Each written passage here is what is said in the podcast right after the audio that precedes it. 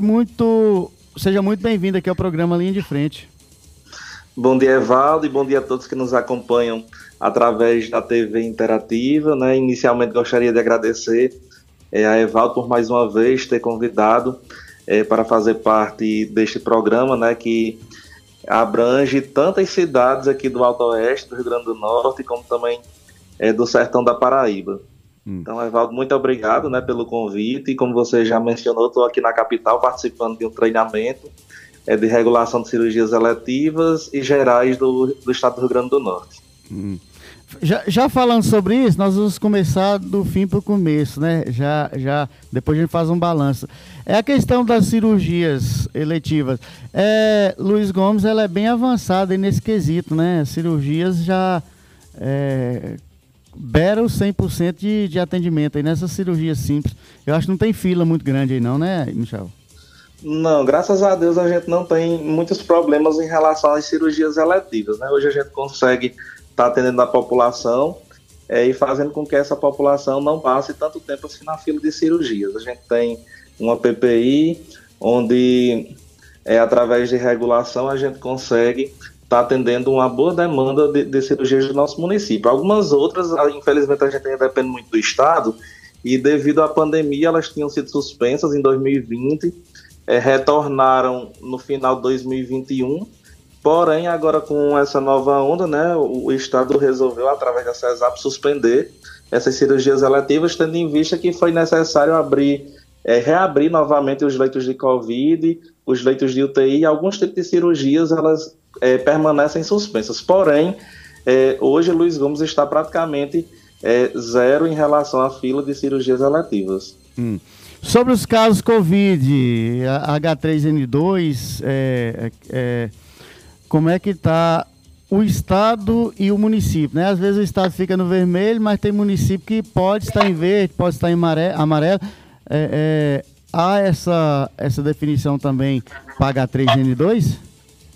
É, em relação à, à influenza, né, nós tivemos como, eu acho que 100% das cidades do Brasil é, dos municípios do Brasil, a gente teve um grande surto ali, é, principalmente na, na, primeira quinzena de janeiro. Então, é, para você ter ideia, em relação à medicação injetável, é, a gente fez uso no mês de janeiro equivalente a quatro meses, que a gente usaria em quatro meses em tempos normais. Então foi assim, pegou muita gente despreparada. Eu acho que a gente não estava é, preparado para enfrentar essa onda de influenza. É tanto que fornecedores, né? A gente teve muita dificuldade de encontrar fornecedores para comprar, tá adquirindo medicação. Não foi só um caso isolado de Luiz Gomes, mas é, quase todas as cidades a queixa era essa, de encontrar medicação. Já em relação é, a essa nova variante, a Ômicron, né? Uma variante muito é, que tem um poder de transmissão muito abrangente. E infelizmente Luiz Gomes, como outros municípios também, é, foi castigado com com, essa, com esse novo pico né, da, da, da Covid. Mas graças a Deus, casos leves, é, deu para a gente estar tá contornando bem a situação.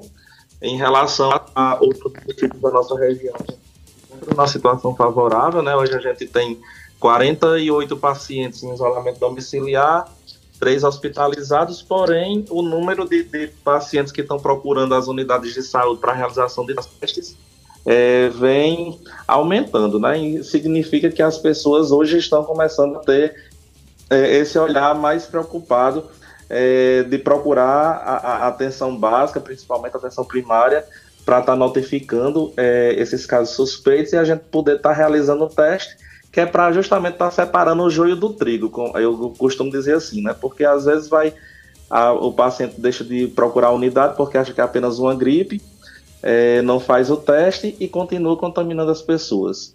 E hum. podendo levar até pacientes a casos graves, principalmente aqueles que têm comorbidades. Mas a gente observa, Evaldo, que já entrando ainda dentro desse assunto da, da Covid, que graças a Deus, devido à vacina, o número de pacientes que precisam de internação tem diminuído bastante. Lógico que a vacina não imuniza 100% do indivíduo não adquirir a doença, mas reduz bastante é o risco desse paciente ir a óbito ou de agravar é, o seu estado de saúde. Então, graças a Deus, a gente vê esse avanço. Muitas pessoas que ainda estavam indecisas em relação é, a tomar ou não a vacina já estão procurando as unidades de saúde. A gente está tendo uma, uma, adesão muito grande também por parte dos pais em relação às crianças é, da faixa etária de 5 a 11 anos para também estar tá tomando a vacina. Graças a Deus, a gente não está tendo tanta dificuldade como tivemos com os jovens, né? Certeza. E, e como é que tá a, a, as bandeiras, a, as cores, a questão? Para é, Rio Grande do Norte e, e Luiz Gomes, é, para agora, atualmente. Eu, eu, não entendi a pergunta, falhou um pouco aqui a ligação. É, é, não tem aquela, aquela classificação por, por bandeiras, vermelha, amarela, verde e tal, é, é, enfim. A preço de hoje, Luiz Gomes e o Estado divergem uma da outra? Sim, Luiz Gomes hoje, como eu já tinha dito, está tá numa situação um pouco favorável em relação a outros municípios. Aqui no, no estado do Rio Grande do Norte, a gente está é, dentro dos municípios em melhor situação, né? Ainda estamos na, na, na linha verde. É, dessa semana não foi atualizado ainda, eu estou aguardando é, o pessoal da CESAP está entrando em contato para divulgar como foi que, que ficou a situação do município em relação a essa semana, porque os dados, quando a gente recebe, é equivalente é a situação do município na semana anterior. Né? Os dados refletem como o município estava na semana anterior. Então, até o final de, de, de janeiro, o município de Luiz Gomes estava na situação é, verde, né? situação favorável. Hum. É, especialistas dizem que a terceira semana, ou a segunda quinzena de fevereiro, será o pico, será o, o, o, o, o, tempo de, de olhar, de se preocupar mais. É, diante da logística preparada para enfrentar é, essa terceira semana, você acha que permanece dessa forma ou pode mudar o cenário de acordo com o que está trabalhando atualmente? Evandro, eu acho que é, justamente esse fato das pessoas estarem se preocupando mais em estar procurando é, os, as unidades de saúde, o hospital, para procurar atendimento médico, procurar um, um teste, é, vai ter um efeito positivo, porque a gente começa a testar e começa a estar isolando esses pacientes para evitar essa transmissão né, entre os outros indivíduos. Hum. É, Michel, outros pontos aí que, que pode se de destacar de avanço na, na saúde de, de, de Luiz Gomes. Como é que está o funcionamento do hospital? É, hoje o, o, hospital, o vereador Antônio Linhares, ele está é, contando com atendimento médico 24 horas, né? A, a, gente fez ampliação desde o finalzinho de 2020 em relação ao quadro de funcionários, é, no que diz respeito a enfermeiros, técnicos, e além do, do plantão médico, né, do, do, do, médico clínico geral, que tem plantão 24 horas, a gente também começou a trazer para o município outras especialidades médicas. Então a gente já tem atendimento do endocrinologista, o paciente não precisa mais se deslocar até Pau dos Ferros, já conseguimos trazer também um cardiologista, o ortopedista está atendendo com tudo, que é o doutor Caio Fernandes, que é da de Iraúna, e também temos parceria com o doutor Enéas, né, que atende lá em Pau dos Ferros, para casos de, de pacientes que necessitam de cirurgias ortopédicas. É, já em relação à atenção primária, né, a gente está com os cinco, as cinco equipes do PSF funcionando. Ano passado tivemos um problema em uma das equipes, que é a do Lagoa do Mato, que o médico precisou é, deixar a equipe para assumir um outro serviço. E devido é, quase todos os médicos estarem ocupados aí é, nos postos de atendimento à Covid, a gente teve dificuldade em contratar. Dificuldade mesmo de encontrar um profissional. Passamos quatro meses tentando, mas graças a Deus hoje todas as cinco equipes estão completas, né? Contando com médicos, enfermeiros, dentistas e os demais profissionais que compõem as equipes da Estratégia de Saúde da Família. Hum. É, outro ponto também marcante que, que talvez muda é, e, e, requer mais, mais um zelo é, nesse, nesse tempo agora, né? Sobretudo. É, os pacientes com em tratamento que mexe bastante na imunidade. Seria os diabéticos, né? O, o, o, algum paciente de hemodiálise, alguns pacientes aí com tratamento de câncer, enfim. Como é que tá esses números e como é que estão essas pessoas é, atualmente em Luiz Gomes? É, hoje a gente, é, graças a Deus, já dispõe de transporte para esses pacientes que necessitam se deslocar até outras localidades, principalmente para Mossoró e Natal. Então a gente adquiriu com recurso próprio uma van porque como eu acho que é do conhecimento de muita gente, em 2020 nós tivemos a perca de um do, dos veículos, né, uma van que era nova, ela foi incendiada. Até hoje não foi concluído o inquérito para saber se foi criminal ou não. É, porém, é, a gente de imediato adquiriu um novo veículo para estar tá dando um pouco mais de assistência e conforto a esses pacientes. Então, os pacientes que fazem tratamento oncológico, se deslocam até Mossoró, Natal, é, tem nessas localidades casas de apoio, é, onde o paciente, quando chega lá, além da estadia, tem um profissional responsável para estar fazendo o transporte desse paciente é, até as unidades hospitalares. Já em relação aos diabéticos, né, como eu já mencionei anteriormente, a gente está tendo é, o acompanhamento com o endocrinologista no município e graças a Deus a fila também para esse tipo de procedimento de acompanhamento é, está zerada no município. Hoje nós não temos nenhum paciente que necessite ter esse acompanhamento com a profissional de endocrinologia é, na fila de espera. Né? Mensalmente ela está atendendo lá no município e a cada mês que passa é, vai diminuindo o fluxo desse tipo de paciente porque está fazendo agora um, um acompanhamento mais adequado. Hum. É, no caso, não é nem o diabético, é o de hemodiálise. É, é, é, é ele está junto com os cancerinos, o, o, pessoal com câncer que você citou? Os da hemodiálise, hoje a gente tem no município de Luiz Gomes seis pacientes que fazem é, tratamento de hemodiálise, inclusive desses três estão na fila é, para transplante renal. É, e o município também dispõe de todo um aparato né, para que esse paciente tenha conforto, é, dispõe do, do veículo para transporte desse paciente para fazer o acompanhamento, o tratamento em pau dos ferros, como também os exames laboratoriais e outros que necessitem é, diante o, o, quadro deles. Hum. os materiais é, recolhidos para exames laboratoriais são feitos no próprio município, né? Não precisa mais também se deslocar, assim como os, a, as outras especialidades, né? Isso, os exames laboratoriais a gente dispõe de um laboratório no município que não é, comporta todos os exames que são necessários, principalmente na parte é, hormonal. Porém, é, hoje a gente tem contrato com o COPIRN, né, que é um, um, consórcio interfederativo de municípios, onde dispõe de vários é, tipos de procedimentos, exames, consultas. Então, é, no, na nossa região, nós temos laboratórios que são credenciados no COPIRN e a gente consegue estar tá liberando esses exames laboratoriais para que os pacientes também não precisem estar é, tá se deslocando até outros municípios. Aqui mesmo a gente já consegue fazer a coleta e está encaminhando a outros laboratórios.